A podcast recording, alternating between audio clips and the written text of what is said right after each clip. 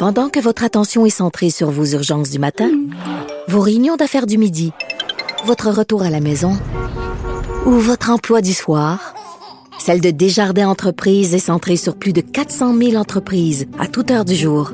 Grâce à notre connaissance des secteurs d'activité et à notre accompagnement spécialisé, nous aidons les entrepreneurs à relever chaque défi pour qu'ils puissent rester centrés sur ce qui compte, le développement de leur entreprise. Ici Ricardo. Et Émilie, marchand d'IGA. On a envie de vous inspirer à bien manger. À moins de 5 la portion. Suffit de repérer les produits valeurs sûres et de les cuisiner avec une de nos recettes. Les valeurs sûres, c'est bien pensé, hein? Bien sûr! Détails sur IGA.net. Je te rappellerai que 1,3 milliard, 44 milliards de dollars. C'est beaucoup, beaucoup d'argent. À partir de cet événement-là, il y a eu un point de bascule. Un directeur de la section argent, pas comme les autres. Yves Daou. Alors, euh, Québec Inc., un autre fleuron québécois vendu, Yves. Richard, on se pose toujours la question, le Québec, est-ce qu'on veut une économie de propriétaires ou une économie de succursale? ben là, tu as, un exemple ce matin là, euh, qui est quand même incroyable. Tu as une compagnie qui s'appelle Uniselect. Uniselect, c'est une compagnie qui a été créée en 1968 par un gars qui s'appelle Guy Trudel là, dans Saint-Hyacinthe. Puis en fait, c'est un gars qui, se sont regroupés euh, plusieurs entrepreneurs pour la distribution de pièces d'automobile. Parce que tu sais que l'automobile, c'est un gros secteur au niveau des services. Et euh, il y avait beaucoup de Canada anglais qui étaient le fournisseur. Donc, ce qu'ils ont fait, c'est qu'ils se sont regroupés euh, des, des, Québécois ensemble, puis ont formé Uniselect. Mais écoute, après ça, là, ils sont devenus un géant. Écoute, après leur première année d'existence, ils étaient rendus à 100 millions. Après ça, ça a été en bourse, etc. Puis ils sont devenus un joueur énorme. Ah, Écoute, aujourd'hui, là, on parle, tu sais, de, si tu regardes les, les chiffres de l'entreprise, là, c'est 1,7 milliard US de revenus, 5200 employés, et dont le siège social est au Québec et à Boucherville.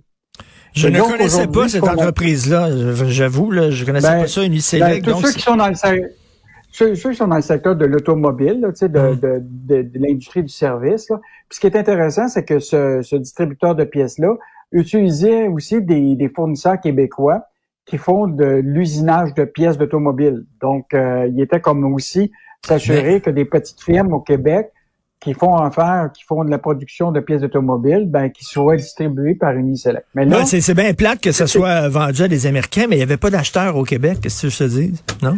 Oui, sauf que là, j'imagine-toi, ce qu'on a appris hier, c'est que la Caisse de dépôt est actionnaire à 10% des actions. Il y avait quelqu'un de la Caisse de dépôt qui était sur le conseil d'administration, puis qui a, en fait, il a, accepté, si tu veux, euh, le, à l'unanimité la vente à LKK de, de, de, Chicago. Mais ça revient toute la question du siège social, Richard. Tu sais, à un moment, là, tu, là, les décisions sont, vont être prises à un moment à, Chicago. Puis là, tu vas, tu vas voir toutes sortes de stratégies par rapport à des fournisseurs québécois. Mhm. Euh, donc, la question, c'est, il y a demain pour moi, c'est le centre de décision. Et, euh, et là, euh, juste te dire que le dirigeant actuel, actuellement, si jamais la transaction passe, parce qu'il faut que ça passe devant l'Assemblée des actionnaires, évidemment, il peut, tu peux pas avoir deux PDG. Là. tu vois, fait que lui, il risque de, de peut-être mhm, mhm. perdre sa job. Ben, s'il perd sa job, lui, il va avoir le droit à une indemnité de 6,3 millions de dollars. Eh ben, Bon, donc euh, tu comprends-tu que lui, il vend l'entreprise, mais est-ce que, euh, dans, le fond, je dis, ben, regarde, si moi je perds ma job, je vais avoir 6,3 millions euh, dans mes poches. et là, écoute, ben, on peut pas l'empêcher, c'est son entreprise, on peut pas l'empêcher de vendre. Et je reviens là-dessus, il n'y avait pas d'acheteur au Québec. PDG, oui, mais, mais le, le propriétaire, les, les, les, gens, là, euh, s'il n'y a pas d'acheteurs au Québec, ben, ils sont comme obligés de vendre aux États-Unis.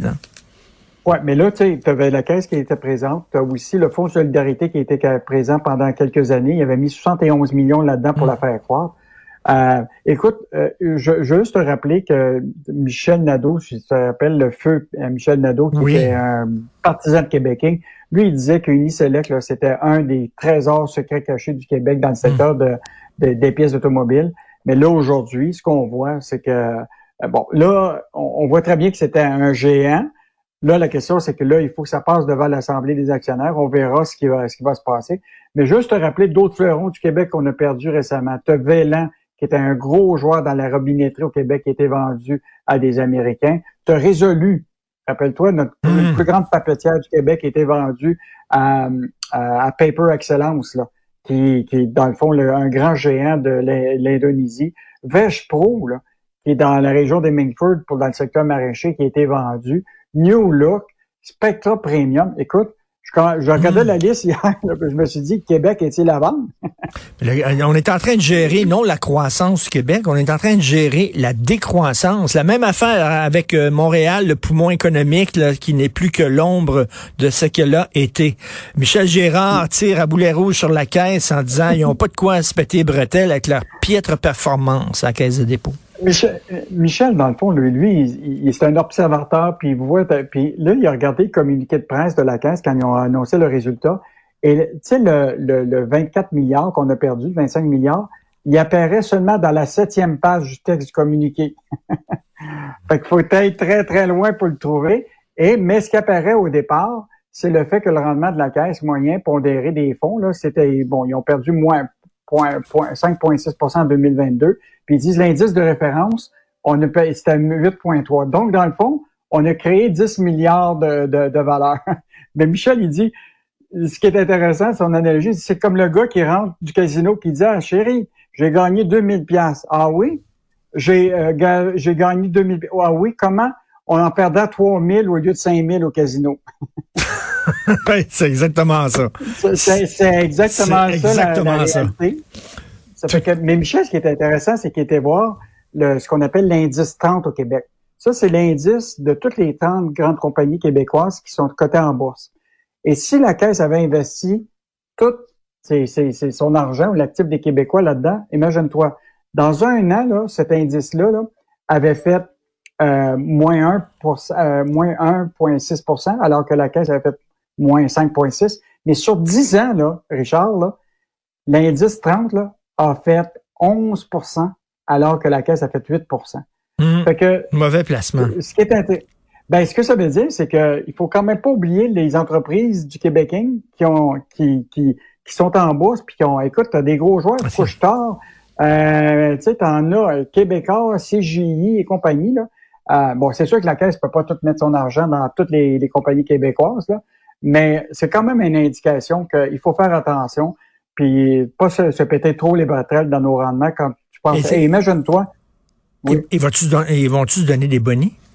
On le sait. on le sait Ah, ben ça, ah, ça s'en vient. Ça va s'en venir euh, dans le rapport euh, euh, de, de, de juin. Mais juste te rappeler que la, la Homer, là, qui est la caisse de retraite de- des employés municipaux de l'Ontario, a annoncé ses rendements hier là, avec 4,2% de rendement en 2022. Et complètement Mhm. battu à la caisse. Donc, euh, je pense qu'il faut Allez. un petit peu de modestie là-dedans. Là.